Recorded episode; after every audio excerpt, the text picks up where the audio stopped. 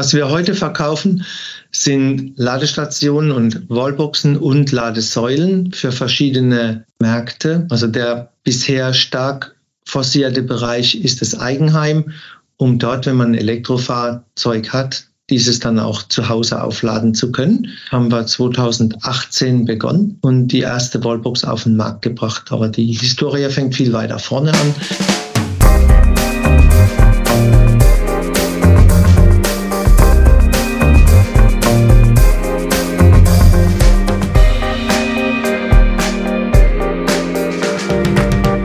Herzlich willkommen im Future Candy Podcast. Ähm, eine neue Folge Zukunft, Innovation, neue Geschäftsmodelle und wie man das alles umsetzt. Darum geht es heute in dieser Folge. Wir haben euch ähm, etwas ganz Besonderes dieses Mal vorbereitet.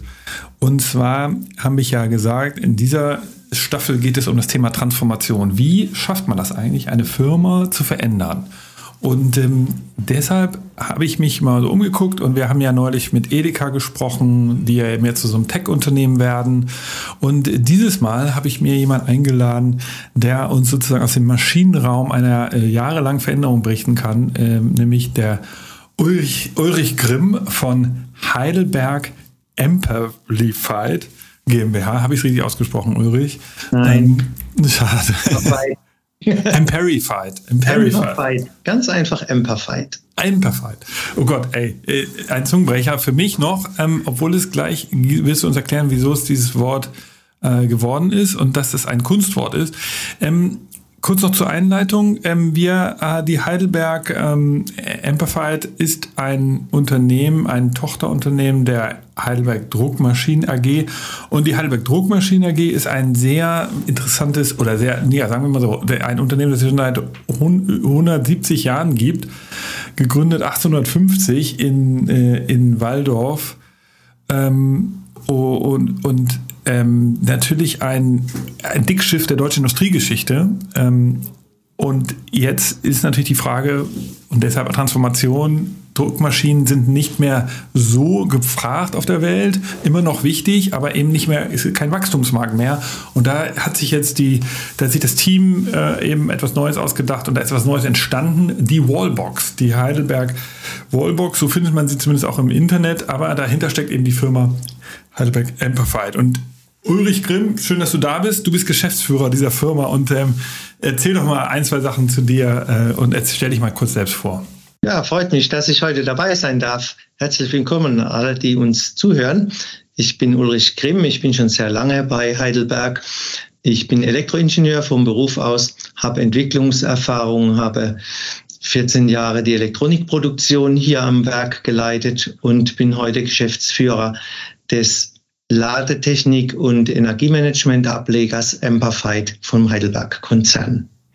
Und die, ähm, das ist wirklich eine Tochterfirma, also das die Mutterschiff ist sozusagen die Inhaberin dann, ne? Ja, genau. Wir sind eine 100% Tochter der Heidelberger Druckmaschine AG und wir beschränken unser Tätigungsfeld oder konzentrieren unser Betätigungsfeld ganz klar auf Ladetechnik und Energiemanagement, weil beides kann man gar nicht mehr so stark auseinanderhalten dass wenn man etwas laden möchte, braucht man plötzlich auch Strom und der muss von irgendwoher kommen. Und deswegen geht es auch die Geschichte noch ein bisschen weiter. Äh, ja, ja, absolut. Und also dahinter steckt eine Menge. Ich habe mich mit diesem Fall beschäftigt. Also kurz zu, zur Geschichte, die ich bisher gesehen habe, ist, ich ähm, jeder kennt, der sich mit BWL beschäftigt, kennt der Heidelberg Druckmaschinen AG und weiß um die, die, der, dass das ein Marktführer ist, Weltmarktführer im, im Bereich Druckmaschinen und so weiter. Und dann kam, äh, kam natürlich die vor kurzem die, das mir erst vor kurzem, die äh, ist mir aufgefallen, dass die jetzt Wallboxen machen. Da dachte ich, wow, wie kommt denn ein komplett so branchenfremdes ähm, Produkt zustande? Und dann habe ich mir so versucht, da Informationen rauszulesen, habe dann gemerkt, ihr macht das schon seit 2012 und es ist sozusagen aus einem Teilbereich der Druckmaschine, darauf kommen wir ja gleich, ähm, ist dieses Produkt überhaupt entstanden? Und da habe ich mir gedacht, wow, da muss ja auch ganz viel passiert sein auf dieser Reise, äh, weil es ist ja selten, dass Firmen es schaffen, aus von einem Branchensegment in ein komplett anderes hineinzuwandern. Wir sehen das ja jetzt in der Medienbranche, so ein Gruner und Jahr oder so, die haben es ja nicht geschafft, sich irgendwie neu zu erfinden.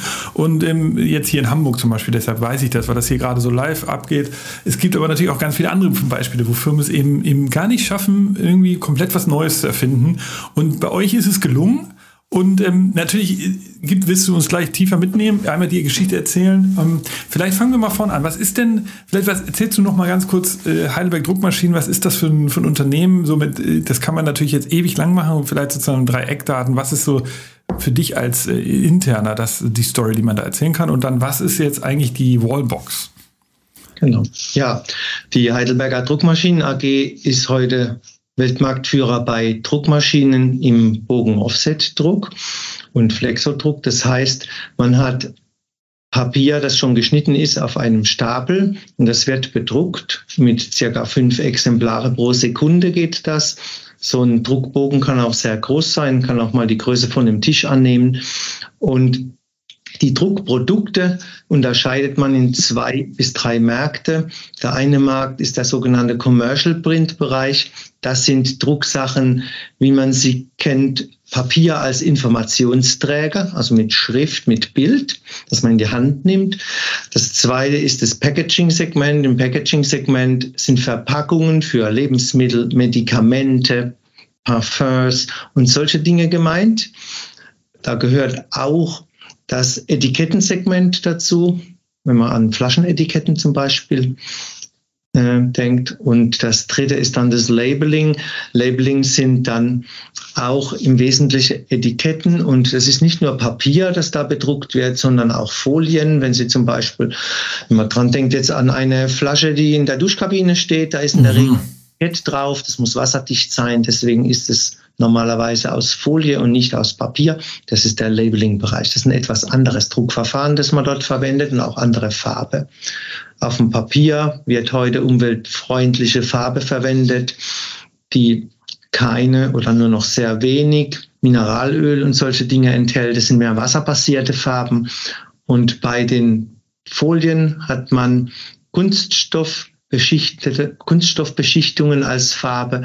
Die haben dann UV-Rezeptoren zum Aushärten. Das ist so ähnlich wie die Zahnplombe beim Zahnarzt, die dann mit dieser Lampe ausgehärtet wird. So funktioniert es beim Drucken auch mit der Farbe. Man hat also dann auch entsprechende Trockensysteme in der Maschine drin, dass das Papier eben oder die Folie am Ende möglichst trocken wird. Muss nicht immer ganz gleich trocken sein. Okay. Ja, so eine Maschine ist relativ groß. Also die kann schon mal die Länge von 15 bis 20 Meter einnehmen und ist je nach Anzahl der Farben, die man bedruckt, entsprechend lang. Es ist immer ein Druckwerk mit einer Farbe für auf eine Seite zum Drucken und zwischendrin kann man das Papier auch umdrehen, also wenden nennen wir das, und die andere Seite dann entsprechend bedrucken. Es kommt dann auch noch Beschichtungen zum Einsatz, zum Beispiel für hochwertige Verpackungen eine Goldfolie, die eingeprägt wird, oder eine Lackbeschichtung am Ende, um das Ganze kratzfest zu machen. Okay, und vielleicht nochmal, also ja, ich, ich als ja schon in der Hand gehabt hat, gerade ganz kurz vielleicht noch vom Commercial-Bereich, das Geo-Heft kennt, kennt so ziemlich jeder. Das wird auf so einer Maschine gedruckt oder vom Packaging-Bereich alles, was im Supermarkt zu sehen ist und vom Labelmarkt eben typischerweise diese Kunststoffflaschen mit entsprechenden Labels drauf. Okay, dazu noch eine Frage, also oder einmal so eine Erklärung. Also ich weiß, ähm, äh, weil ich ja auch so, ich habe Medienmanagement studiert, ich weiß, wir haben mal so eine Druck, Druckerei besucht damals, die dann so Tageszeitung gedruckt hat. Das sind ja riesige Maschinen, die ihr da herstellt. Also die sind ja wirklich dieses Wenden, was du jetzt gerade so erklärt hast, kurz, ähm, das ist ja ein, ein eigener, da braucht man fast eine eigene Halle, um diese riesen äh, Papierrollen da umzudrehen. Ähm, ja, äh, wir machen Oder? Zeitungsdruck und Rollendruck machen wir nicht mehr, schon seit längerer Zeit. Okay. Ausschließlich den Druck von Papier auf Stapel. Okay. So kann man sich vorstellen wie eine Europalette oder größer, wo dann das Papier so guten Meter hoch eben gestapelt ist. Das muss alles sehr präzise erfolgen, so eine Druckgenauigkeit von Anfang bis Ende, von, weil man ja eine Farbe nach der anderen aufdruckt. Mhm. Abweichung, die maximal sein darf, 200 Millimeter. Das ist also relativ genau. wenn man überlegt, wie lange so eine Maschine ist. Und Papier hat noch ein paar unschöne Eigenschaften. Wenn das, wenn das Papier nass wird durch die Einbringung der Farbe und auch da wird auch Feuchtmittel eingebracht, dann wird das Papier plötzlich immer länger. Solche Dinge muss man gegenkompensieren. Das ist schon recht aufwendig unterm Strich. Okay, aber nochmal zum Verständnis. Also ihr stellt die Maschine her für andere Druckereien ja. und ihr betreibt aber auch selber Druckereien, richtig? Wir, wir stellen die Maschinen her, bieten, wir machen gut zwei Milliarden Umsatz pro Jahr. Die Hälfte davon mit Maschinenverkauf, die andere Hälfte mit Service, mhm. und Software. Okay. Zum Beispiel auch Software an, dass eine Druckerei komplett alle Betriebsabläufe über diese Software steuern kann. Das ist wie ein ERP-System vom Auftragseingang über die Einteilung der Druckjobs auf die verschiedenen Maschinen. Mhm. Es gibt Postpressbereich, das ist dann, das Papier muss noch geschnitten und weiterverarbeitet werden. Manchmal wird es gebunden oder irgendwie geheftet. Und das wird dann alles vernetzt und entsprechend digital schon vorbereitet, sage ich mal. Und dann läuft so ein Job durch die Produktion dann durch. Und am Schluss kommt eben ein Päckchen raus, das man dann eben direkt an den Empfänger schickt. Okay. Und ähm, ist da ja. drin. Ja, der ganze Workflow drin und wir verkaufen eben auch Software für solche Dinge, nicht nur Hardware. Und außerdem gibt's 190 Serviceverträge auf der ganzen Welt. Also in jedem äh, bedeutenden Land, was die Druckbranche betrifft, haben wir eigene Vertretungen. Und von dort aus werden die Verkäufe initiiert und die Wartungsarbeiten an den Maschinen angeboten. Verstanden. Ähm, genau. Äh, die Frage jetzt, äh, ihr, was kostet, also das kann man natürlich nicht genau sagen, aber wenn ich nur den Hardware-Bereich, also die Druckmaschine selbst, dass man mal so ein Gefühl bekommt als Hörer und Hörerin, was kostet eine so typischerweise so eine Brot- und Butter-Druckmaschine, was man das überhaupt sagen kann? Was, was, was wird da fällig für eine? Also eine kleine Maschine mit weniger viel Farben fängt bei ungefähr einer halben Million an. Und die, teuer, die teuren Maschinen sind dann voll automatisiert, was auch die Qualitätssicherung des Drucks betrifft. Mhm. Und auch voll automatisiert, was den Produktionsprozess betrifft. Ähm, wir haben so einen Slogan, der heißt Push to Stop. Also man muss eine Taste drücken, wenn man anhalten will. Ansonsten läuft die Maschine vollautomatisch von Job zu Job immer weiter und hört ja. auf. Und so eine voll ausgestattete Maschine mit entsprechenden Inspektionssystemen, das sind Kameras und spektrale Messsysteme, geht dann schon auch mal in Richtung dreieinhalb Millionen, in Klammer fünf Millionen, wenn es ganz was Aufwendiges ist. Okay, also Okay, aber das, das, wenn man so ein Gefühl entwickelt. Ähm, Kommen wir mal jetzt zu deinem, also du selber persönlich 35 Jahre hattest du, glaube ich, gesagt, bist du jetzt schon bei Heidelberger. Mhm. Ähm, du bist aber jetzt Geschäftsführer von einer Tochterfirma. Ähm, das ist, ist eben diese Tochterfirma, die ein komplett neues Produkt herstellt, diese Wallboxen. Wie gesagt, ich als Industrieleihe würde jetzt erstmal sagen, wow, das ist ja wirklich eine Leistung. Aber wenn man dann, ich habe im Vorgespräch schon erfahren, da gibt es ja eine Verbindung zwischen diesen beiden Technologien. Nimm uns mal mit auf die Reise. Was, was ist das heute? Was ist die Wallbox heute? Und wir gucken dann später nochmal in die Geschichte. Sag uns erstmal, was ist das heute, was ihr da verkauft? Ja, was wir heute verkaufen, sind Ladestationen und Wallboxen und Ladesäulen für verschiedene Märkte. Also der bisher stark forcierte Bereich ist das Eigenheim, um dort, wenn man ein Elektrofahrzeug hat, dieses dann auch zu Hause aufladen zu können. Mhm. Haben wir 2018 begonnen und die erste Wallbox auf den Markt gebracht. Aber die Historie fängt viel weiter vorne an. Aber das war so der Einstieg 2018. Unser Anspruch war, dass das Gerät qualitativ so gut ist, wie wir es von unseren Maschinen kennen, also eine lange Lebensdauer hat, so eine Druckmaschine lebt circa 30 Jahre. Die Wallbox, 30 Jahre, Wahnsinn. Ja, die Wallbox wird wohl nicht 30 Jahre äh, verwendet werden, weil sich die Normen zu schnell ändern, aber so acht bis zehn Jahre Lebensdauer sind locker drin mit dem Ding. Wir wollen keine Ausfälle haben im Feld und das haben wir auch geschafft. Wir haben bisher 200.000 Wallboxe verkauft und keine zehn wieder gesehen als defekte Geräte. Das ist so der Qualitätsanspruch, den wir auch haben an unsere Produkte. Und die Wallbox selber, da gibt es verschiedenste äh, Ausführungsformen mittlerweile, hat begonnen mit einem sehr einfachen Modell, so wie man es kennt vom Netzteil vom Handy. Man steckt den Stecker rein, wenn man aufladen will und wenn man fertig ist oder aufhört, dann zieht man halt den Stecker wieder raus. Mhm. Ohne größere äh, Datentechnik hinten dran. Das Gerät ist sehr robust und funktioniert sehr gut, ist aber für heutige Verhältnisse ähm, ist es so, dass es sehr anspruchslos ist. Es tut einfach nur, ist wasserdicht, Sie können es kaum kaputt machen. Mhm. Und man hat ein Easy-to-Use-Produkt geschaffen. Wir haben auch ein Easy-to-Install-Produkt gemacht, weil auch für war es wichtig, zu Beginn der E-Mobilität das auch zu beherrschen und gut ähm, zu verstehen. Deswegen haben wir uns ich bin auch gelernter Elektriker, auch andere bei uns hier. Wir haben uns mit sehr vielen Elektrobetrieben kurzgeschlossen in Anführungszeichen und haben dort auch entsprechend Befragungen gemacht. Was ist denn wichtig für euch? Das muss eben gut zu installieren sein, muss schnell gehen und okay. muss sofort funktionieren. Deswegen waren die ersten beiden Geräte ohne App und ohne Internetverbindung. Die ah. laufen autark und die schließt man an und sie sind funktionsfähig. Dann ist man fertig. Okay, und, und die, also, also das heißt, es ist eine Wallbox vor allem für den Hausgebrauch im Moment. Äh, gibt, gibt es, und äh, die sind jetzt nicht die Wallboxen, die vielleicht die Hörer und Hörer kennen aus dem Straßenverkehr, wo dann so große ähm, für die in der Öffentlichkeit am, am Straßenrand stehen. Das sind sie nicht, sondern es sind eher die für die Garage, die ich selber zu Hause habe, wo ich sage, da stecke ich ein Starkstromkabel an und dann kann ich mein Auto laden. Ja, der typische Anwendungsfall ist eben am Eigenheim oder in Mehrfamilienhäuser am Parkplatz beziehungsweise in der Tiefgarage. Die Geräte sind auch für das Langsamladen ausgelegt. Die typische Ladeleistung in Europa oder in Deutschland ist 11.000 Watt. Das ist sehr viel. Das ist etwas mehr wie ein Elektroherd hat, wenn man alle Platten anmacht und den Backofen. Das ist also der größte Elektroverbraucher in dem normalen Haushalt. Und deswegen ähm, muss man auch beim Installieren eine extra Leitung legen und entsprechend dann das Ganze ordentlich ausführen. Und dann funktioniert es auch gut.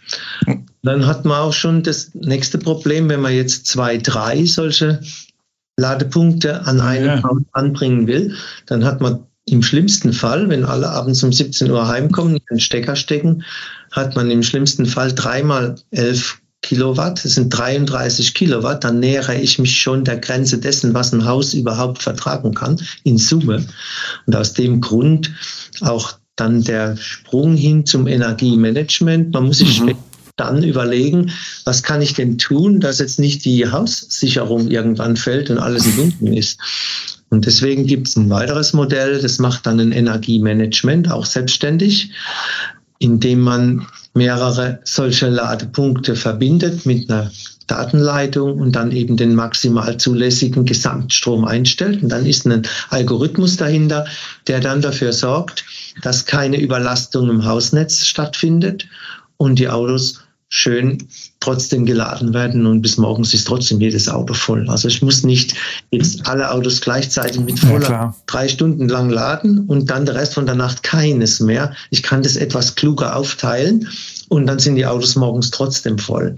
Genau. Da gibt's ja aber, sind ja die Stromnetze nicht auch äh, dran beteiligt, dass die versuchen, das zu steuern, so, äh, die, die, die Netzbetreiber? Genau, das sind jetzt die, die nächsten Trends, die auf uns zukommen, ist jetzt, dass diese Ladepunkte auch von der Ferne aus manipulierbar sein müssen. Das heißt, bevor ein Blackout entsteht, will der Stromnetzbetreiber abschalten oder drosseln können. Klar.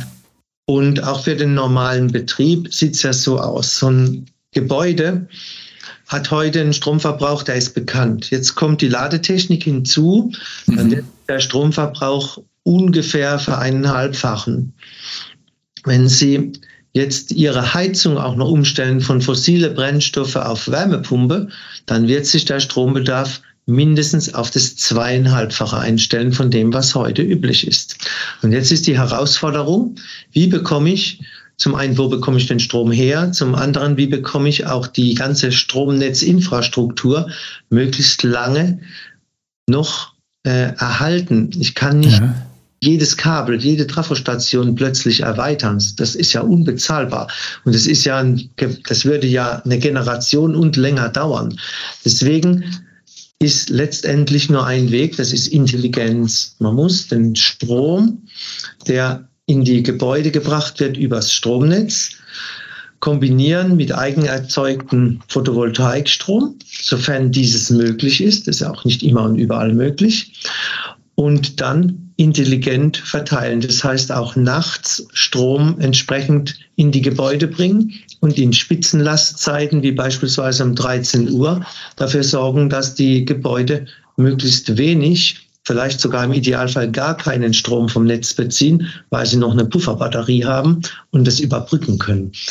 Und das mhm. wird erst richtig funktionieren, wenn der Strom nicht mehr rund um die Uhr das gleiche Geld kostet. Das wird das Regularium werden. Es wird Modelle geben, Tarifmodelle geben, dass der Strom beispielsweise im Stundentakt einen anderen Preis haben wird. Wir, wir, haben das mal gesehen bei Octopus Energy aus England. Die haben so einen Agile-Tarif, genau wie sie das gerade oder wie du das gerade beschreibst. Das ja, ähm, wenn der Wind in der Nordsee bläst sozusagen, dann sind die Windturbinen an, dann haben sie billigeren, hat man billigeren Strom in, in dem Netz als genau. Das weiß man sogar im Voraus. Circa 24 genau. Stunden vorher weiß man das. Wie sieht es aus mit regenerativen Einspeisungen? Photovoltaik und Windstrom im Wesentlichen sind ja nicht äh, Dauereinspeiser, sondern in der Wetterlage, ja, ja. von der Uhrzeit. Und man kann das aber prognostizieren und weiß schon 24 Stunden im Voraus, wie der Strompreis sich entwickeln wird. Und die Gegenseite muss, also die Abnehmer vom Strom müssen sich jetzt darauf einstellen in Zukunft.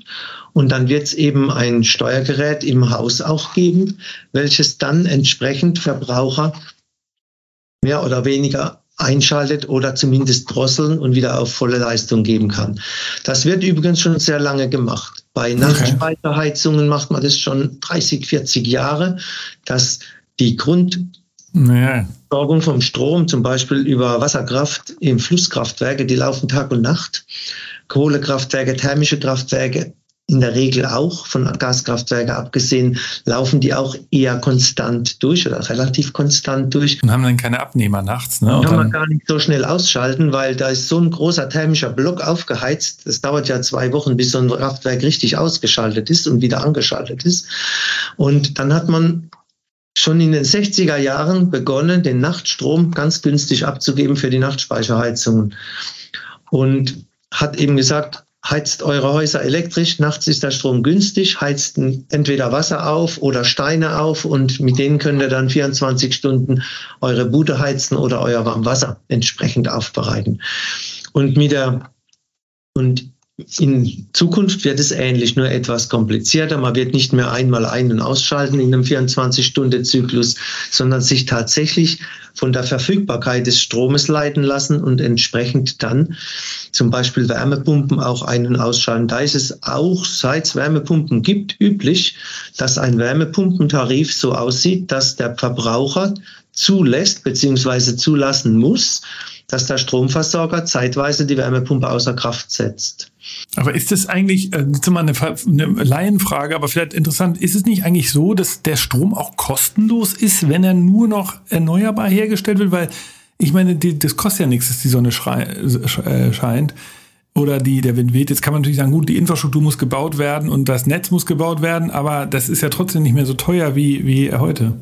Ja, die Anlagen kosten schon auch Geld. Also die Investitionen sind auch schon enorm, die getätigt werden müssen für ein Windkraftwerk oder für okay. auch im also, Eigenheim ablesen. So eine Photovoltaikanlage mit Batteriepuffer kostet für ein ein bis zwei Familienhaus die Größenordnung 35.000 Euro. Da müssen Sie schon lange Strom einsparen, um das dann wieder wettzumachen.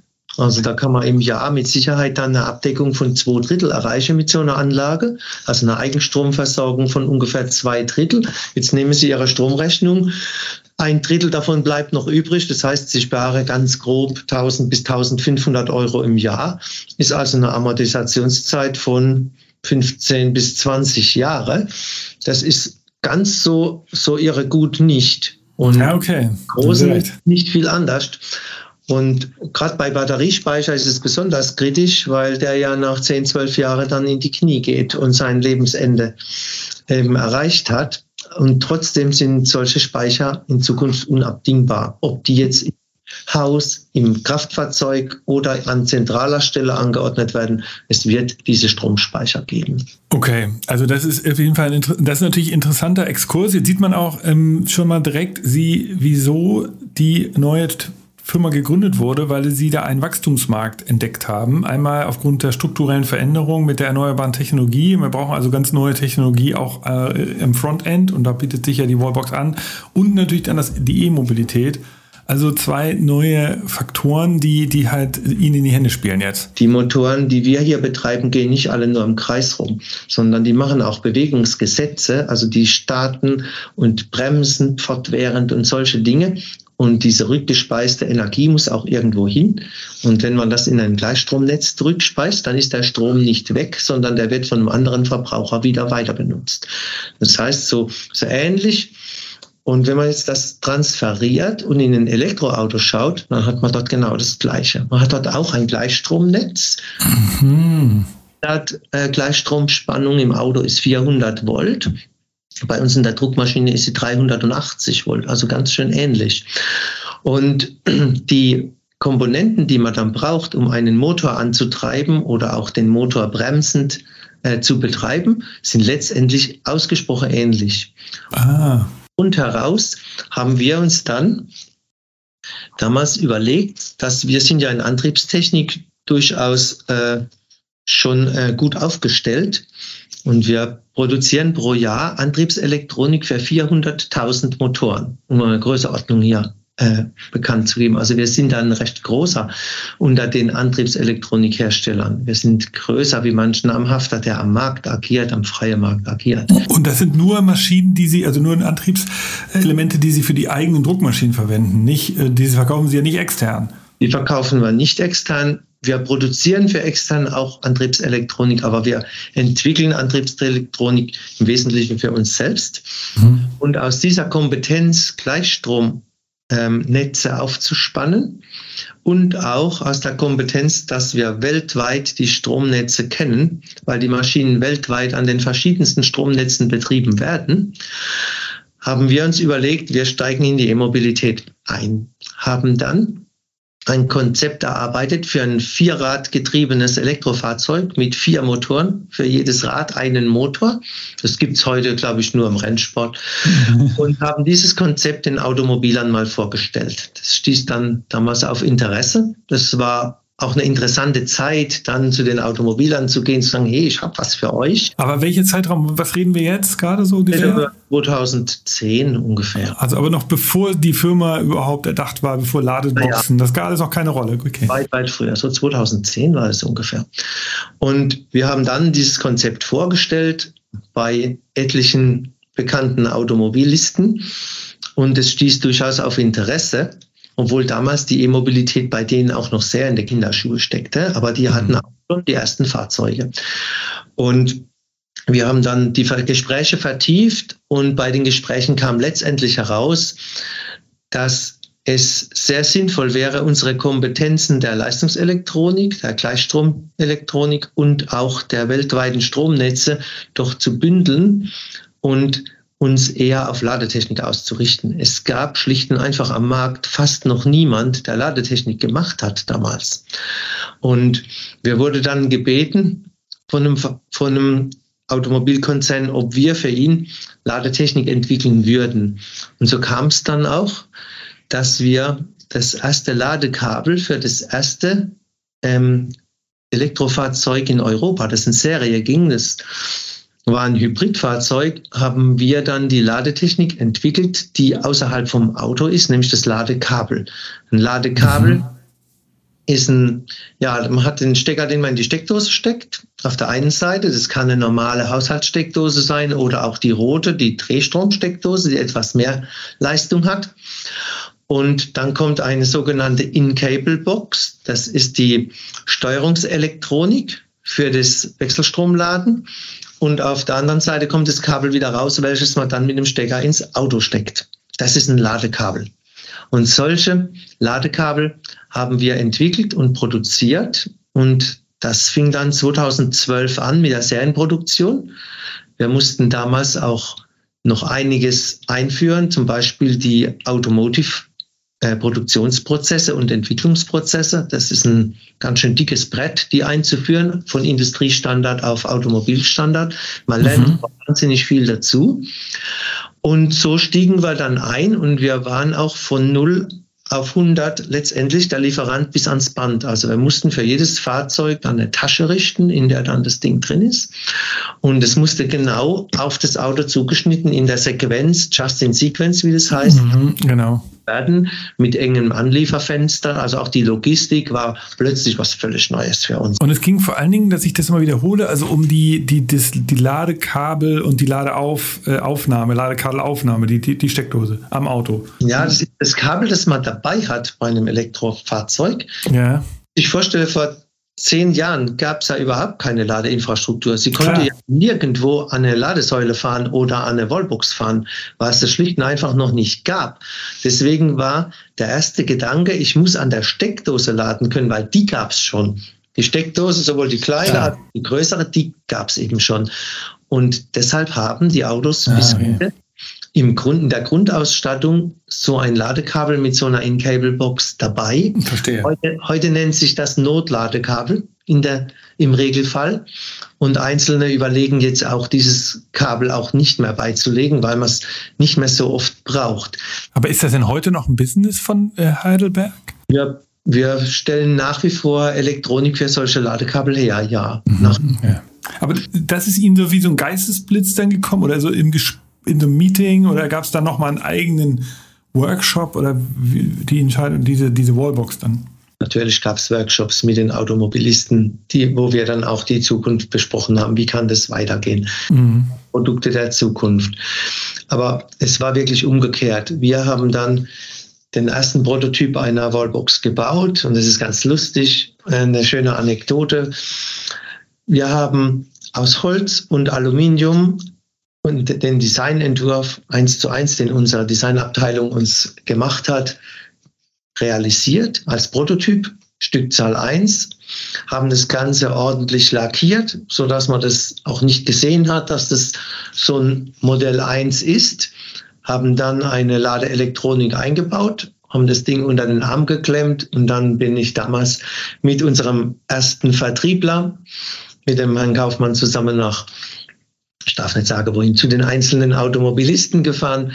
Wir haben es unter den Arm geklemmt, haben gesagt, wir haben was für euch und haben es auf den Tisch gestellt. Und so lief es dann an. Und wir waren auch dann entsprechend in Ausschreibungen dabei, sind auch bis heute immer wieder in Ausschreibungen dabei. Und das Produkt an sich war dann vom Prototyp klar, wie wir das bauen müssten für die Serie, war natürlich nicht serienreif, aber es hat die Fantasie angeregt für die Kunden, ja, sowas brauchen wir auch. Wir wollten ja mit den Wallboxen den Endverbraucher dann erreichen und haben dann verschiedene Vertriebskanäle uns überlegt. Und der erste Vertriebskanal war über Amazon, weil man damit heute halt recht schnell viele Menschen erreichen kann. Und wir mussten bis zu den, zu den AGBs, also den Geschäftsbedingungen des Konzerns mussten wir Veränderungen vornehmen, um das überhaupt machen zu dürfen. Weil der Geschäftszweck der Aktiengesellschaft war ja nicht, Einzelpersonen jetzt irgendwas zu verkaufen. Also mussten wir den Geschäftszweck vergrößern. Und das sind schon auch größere äh, strukturelle Geschichten, die man da anpacken muss. Es geht nicht nur um Technik und Produkt, sondern auch äh, Firmenpolitik. Ja, und dann geht es weiter. Wie kann ich das bewerben? 2018 ging die Wallbox dann in Serie. Also es war schon ein gewisser Zeitraum dazwischen, weil wir, weil wir ja auch recht lange Ladekabelentwicklungen betrieben haben für viele. Wir haben in Summe so circa zehn verschiedene Ladekabel entwickelt mhm. und die dann auch entsprechend vermarktet.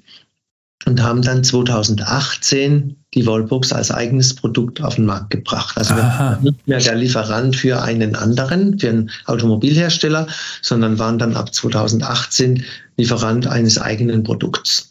Und das war so der Startpunkt und 2018 war dann auch der Start der E-Mobilität in Europa mit dem ersten Fahrzeug. Das war ein Hybridfahrzeug und das haben wir beliefert. Wir waren tatsächlich der erste Lieferant für Ladetechnik in ganz Europa. Das ist so. Mhm. Also Europa jetzt im Sinne von einem, von einem europäischen Hersteller. Von EU, ja, was die europäischen Autohersteller betrifft. Also der erste, der da was gehabt hat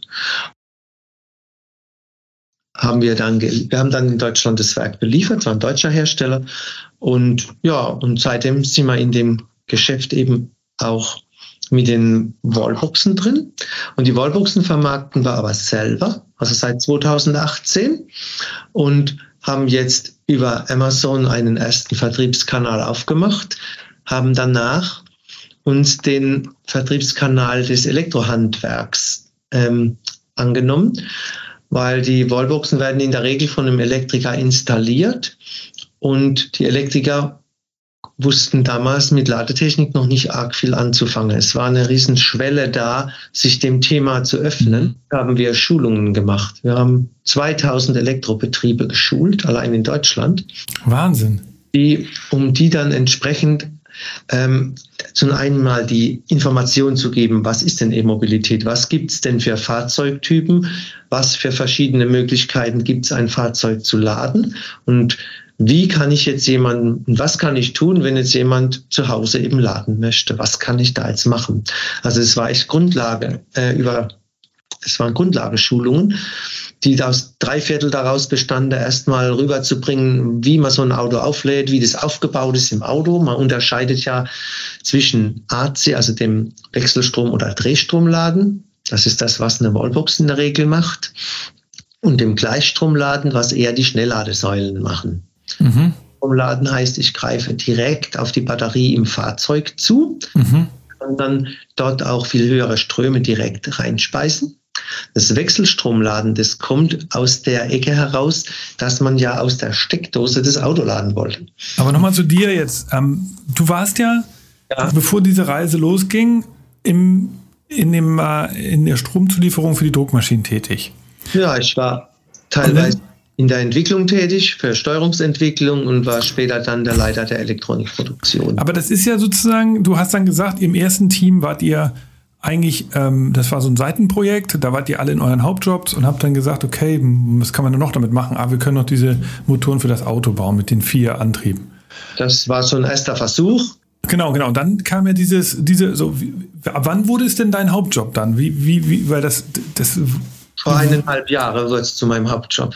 Vor anderthalb Jahren?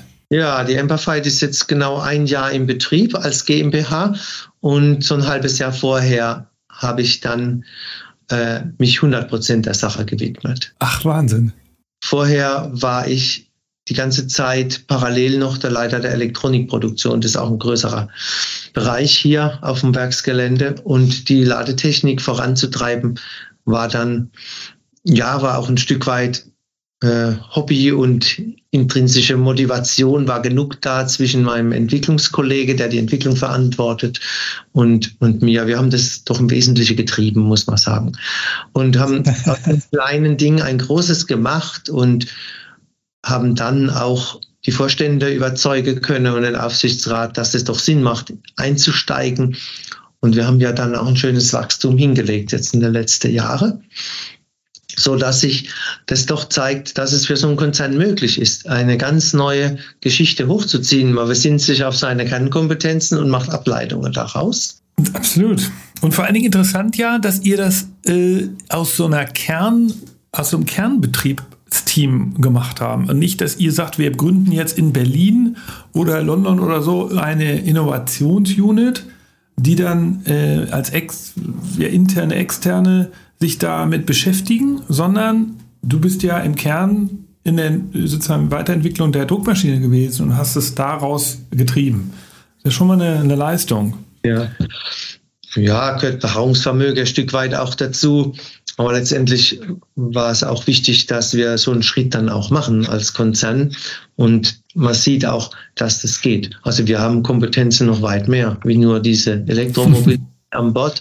Man könnte sich da noch einige andere Dinge auch vorstellen. Ihr könntet ja auch die, also ich meine, das ganze Thema Energie, du hast es schon angesprochen, da passiert ja so viel im Bereich ähm, Solar, Photovoltaik und, äh, und äh, Windenergie. Da gibt es ja auch ganz neue Windturbinen. Also ich wette mal, da wäre ja theoretisch mit eurer Kompetenz auch eine Menge äh, noch zu tun, was Steuerung von diesen Einspeisungen.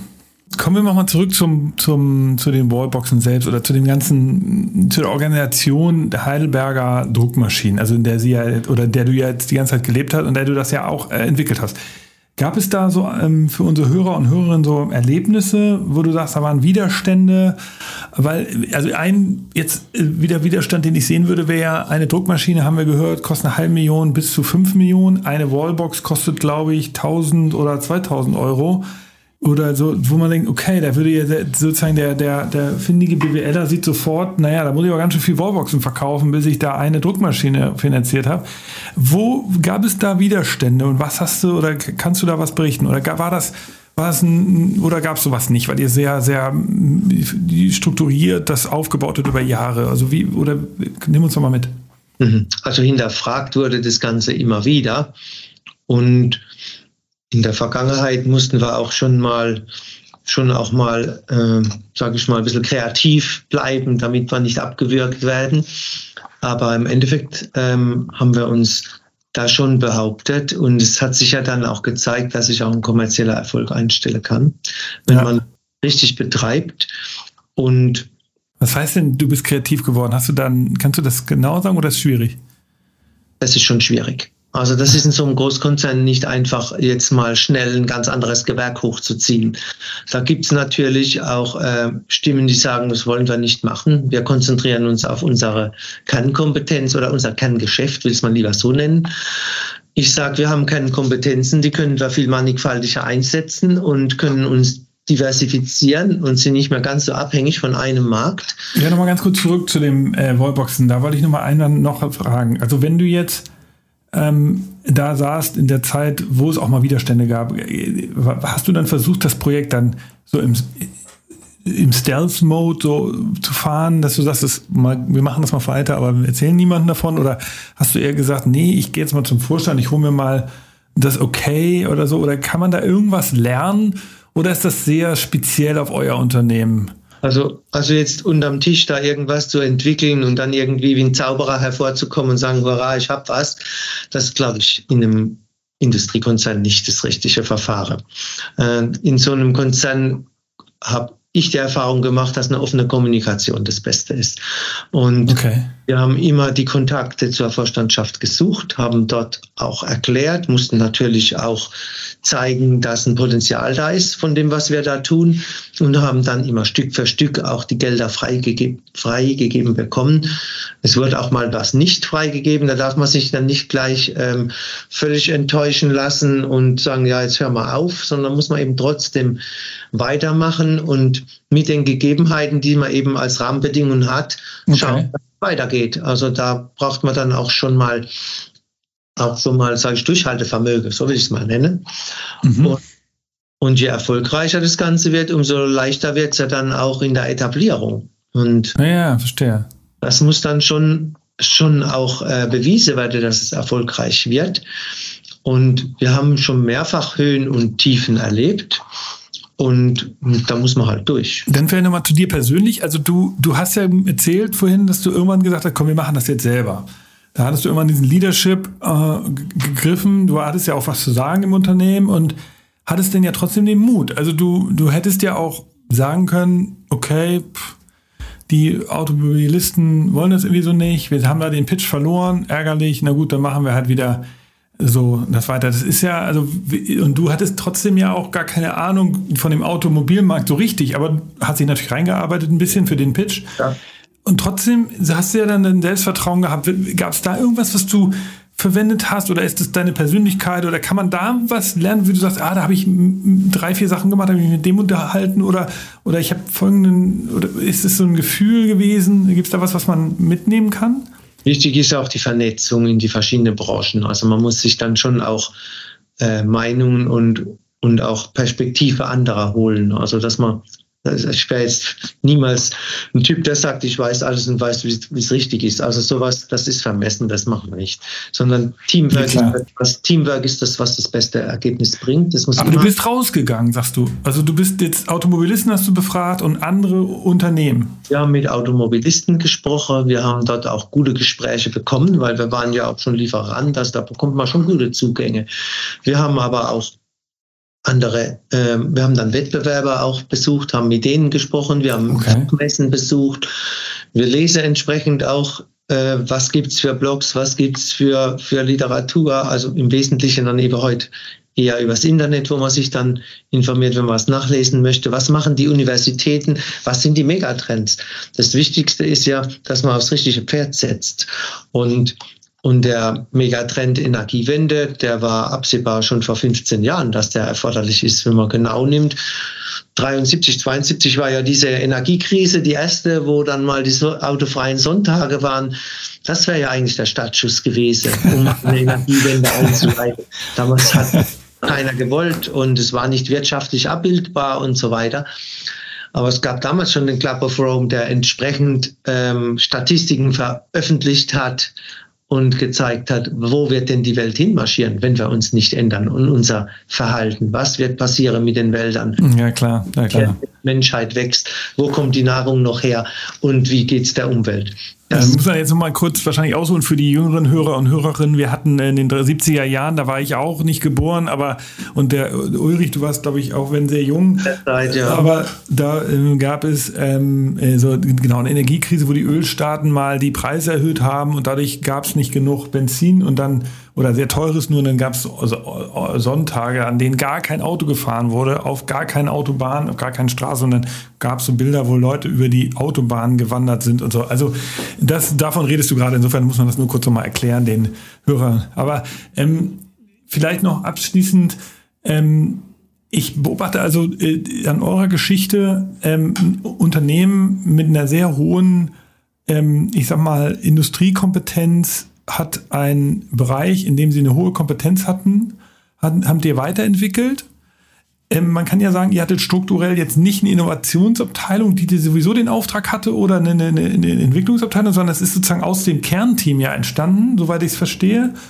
Dann äh, habt ihr dort ja auch verschiedene Anläufe gehabt. Erstmal habt ihr ein Auto entwickelt und dann erst sozusagen ein Zulieferteil fürs Auto und dann erst ein eigenes Produkt und das dann eben weiterentwickelt. Daraus eben jetzt auch Vision für die Zukunft, weil ihr sagt, es geht um Steuerungstechnik und Ladetechnik, ähm, die, die, äh, die Steuerung von Ladetechnik.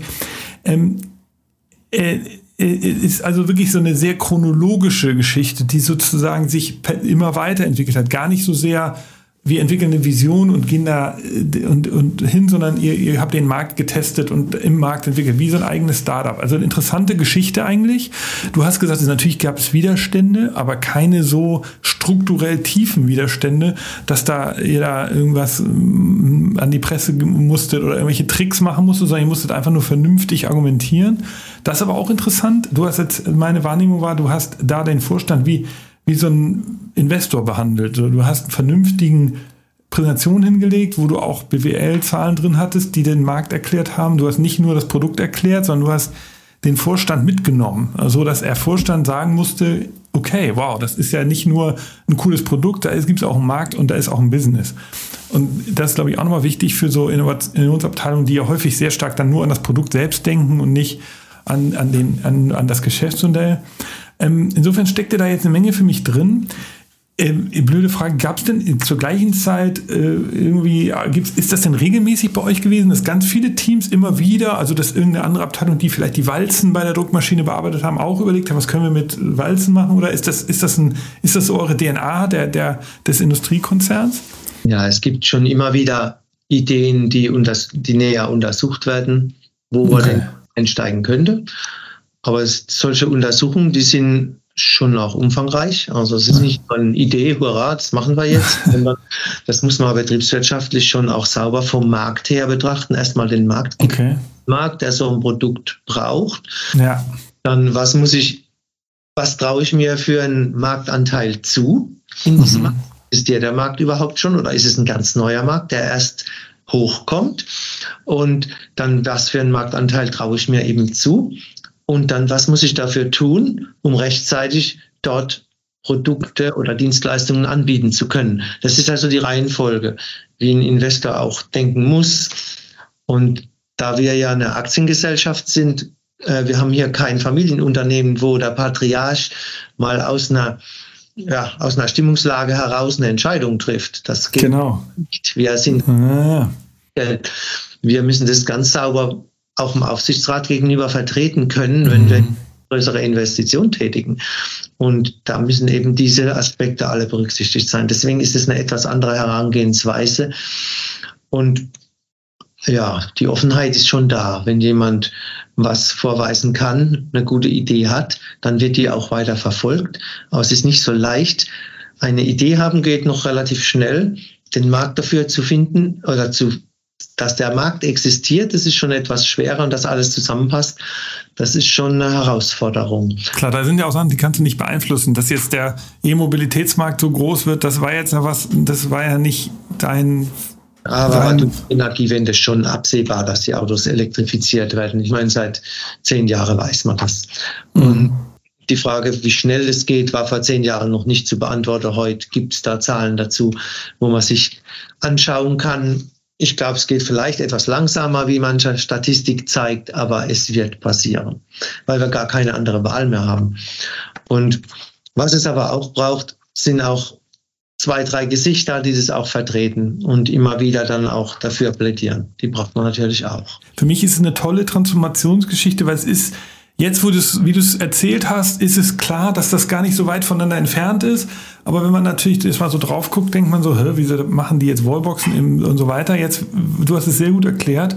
Ich muss sagen, herzlichen Glückwunsch. Ich finde es eine wirkliche Leistung, das auch durchzuhalten und da ist auch Lob an Management, äh, an dich und alle, die daran beteiligt waren, dass da immer wieder sozusagen nicht aufzugeben und, und jetzt werdet ihr belohnt. Also in gewisser Weise, ihr jetzt habt ihr die Segel aufgespannt, jetzt bläst der Wind und jetzt ähm, treibt euch der Markt und das ist natürlich gut. Und jetzt natürlich hängt jetzt vom Handwerk auch ab, betriebswirtschaftlich, Marketing, könnt ihr das erhalten und so, da bin ich mir sicher, wenn ihr das ähnlich gut macht wie eure Produktentwicklung, dann wird das da auch funktionieren. Aber das ist, glaube ich, interessante Geschichte für mich gewesen, zu sehen, dass man eben Innovationsvorhaben nicht so einfach so in die, in die Luft planen kann, sondern man muss eine Gelegenheit sehen, den Markt analysieren, Trends verstehen, dann natürlich sehr gute Kenntnis haben von dem, was man da macht, einiges ausprobieren und dann auch irgendwann mal Mut haben. Du hast es gesagt, Leadership immer noch, das machen wir selber, ganz entscheidend.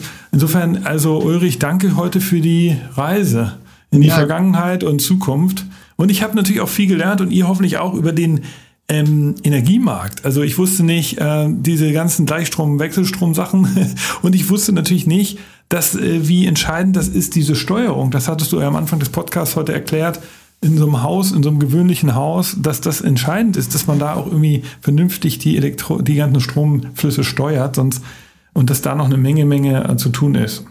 Ja, Genau, Insofern, also, hat auch Spaß gemacht. Ich hoffe, dass den Zuhörerinnen und Zuhörern auch gefallen hat was wir jetzt in dem Gespräch alles gebracht haben. Ja, ich hoffe es auch. Ich, ich, ich biete an, dass ihr euch bei äh, kann man sich irgendwie mit euch in Verbindung setzen? Mit euch auf der heidelbergwallboxen.de gibt es ja eine, eine, eine, ein Kontaktformular, glaube ich. Also die Amperfied, Amperfied ähm, Seite aufrufen, da ist alles drauf. Ihr habt es gehört, ähm, ihr findet den Ulrich ähm, äh, über mehrere, über, über indirekt über die Webseite. Dich selber kann man bei LinkedIn, glaube ich, nicht finden. Das hatte ich versucht.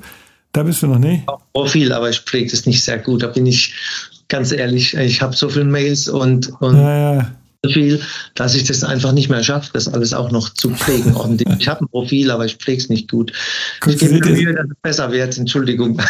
Nee, aber da seht ihr mal, guck mal, der Ulrich konzentriert sich auf die Entwicklung des Produkts. So soll es sein. Also, dich selbst findet man äh, sozusagen indirekt im Internet. Ähm, ich wünsche dir und dem Team viel Erfolg. Ich fand es total interessant. Danke, wie gesagt, dass du dir Zeit genommen hast. Danke auch an die Pressestelle von eurem Unternehmen. Und dann würde ich sagen, wir bleiben in Verbindung. Irgendwann machen wir, das spreche ich immer aus, eine Einladung in ein paar Monaten, Jahren nochmal eine zweite Runde. Da hören wir mal, was ist raus geworden. Da bist du jetzt schon eingeladen, da melden wir uns wieder äh, und dann gucken wir mal, was ist wirklich, was ist jetzt passiert mit der Wallbox? Seid ihr Weltmarktführer geworden oder was ist sonst, was habt ihr sonst entwickelt? Ich bin gespannt. Wir haben ja noch was vor, genau. okay, danke Ulrich. Danke Leute, wenn ihr Feedback habt für mich, dann gerne an nick at futurecandy.com. Ansonsten äh, abonniert den Podcast und gebt uns fünf Sterne und wir haben hier demnächst wieder richtig coole Gäste und ähm, insofern bleibt uns treu. Bis bald. Tschüss. Tschüss.